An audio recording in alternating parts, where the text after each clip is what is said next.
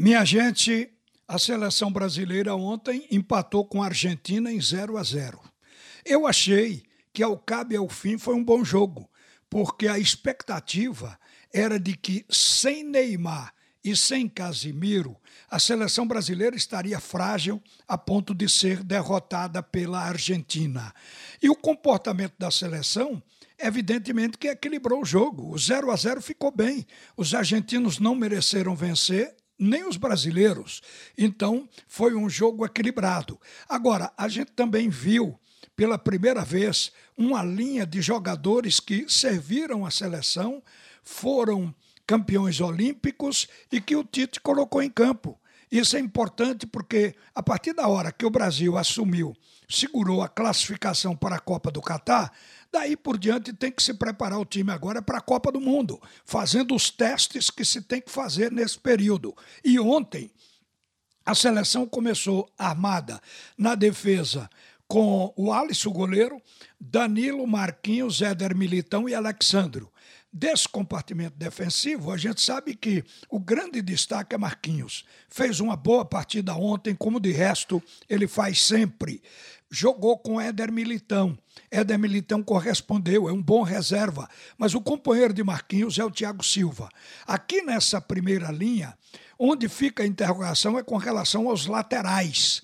Será que Danilo chega à Copa como lateral do Brasil? A gente pensa que não, que até o Daniel pode ter chance, o Dani Alves, que está hoje no Barcelona. Então a gente também vê que do lado esquerdo, onde está o Alexandro, é possível melhorar. Alexandre é bom na marcação, ontem esteve bem, mas na hora de apoiar o ataque, fazer a jogada de fundo, a jogada de frente, ele deixa a desejar. Então eu acho que nessa primeira linha existem possibilidades de melhoria. O meio-campo, obviamente, não é um meio-campo para a Copa. Faltou o Casimiro, mas Fabinho e Fred que são dois segundo volantes, foram colocados com a responsabilidade de marcar o Messi, o melhor jogador. E o Messi só chutou uma bola em gol. Então eles cumpriram o papel que o Tite pediu para eles fazerem. Eles marcaram realmente e prenderam nessa marcação o Messi. Messi praticamente não criou nada. Aí a gente olha, o meio campo do Brasil se completa com Paquetá, Paquetá não fez um jogo como vinha fazendo. Talvez pela ausência de Neymar, porque ele tabela muito com Neymar e Neymar tem sido o assistente para ele fazer os gols que já fez. Foram quatro pela seleção brasileira. Mas o Paquetá também é um jogador que pode ir para a Copa, mas não impede de se buscar um meio-campo mais criativo, que eu acho que vai ser a tarefa daqui para frente. Já o ataque do Brasil, que foi formado com Rafinha, Matheus Cunha e Vini Júnior, esse ataque agradou. Ele não teve o meio-campo escorrendo bola criativo só para o atacante completar para fazer o gol.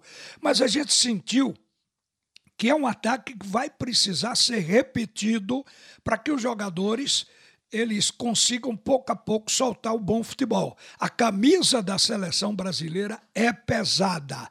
Nunca se espera que o jogador com uma, duas partidas já mostre todo o seu talento. Leva tempo para isso. Mas esta linha de ataque ontem deu a ideia de que o Tite quer sair da mesmice do Gabriel Jesus, de repetir outros jogadores ali.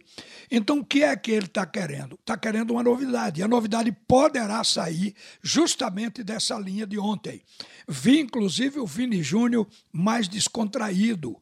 Inclusive, deu uma carretilha, uma jogada que também é chamada de lambreta aqui no Brasil.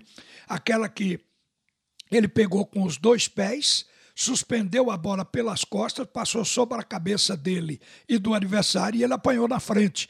Aquilo fez vibrar o estádio, apesar de que foi um jogador brasileiro e não argentino quem fez aquilo.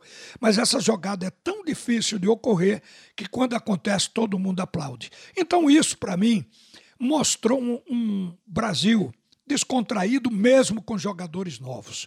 E aí é que eu acho que se repetindo a gente pode produzir mais futebol. Não foi uma partida brilhante, porque os argentinos não permitem isso.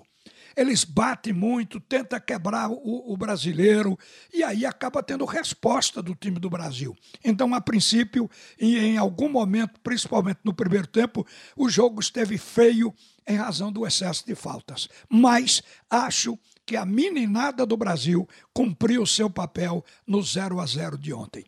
Uma boa tarde, minha gente. A seguir, o primeiro tempo do assunto é futebol com Haroldo Costa.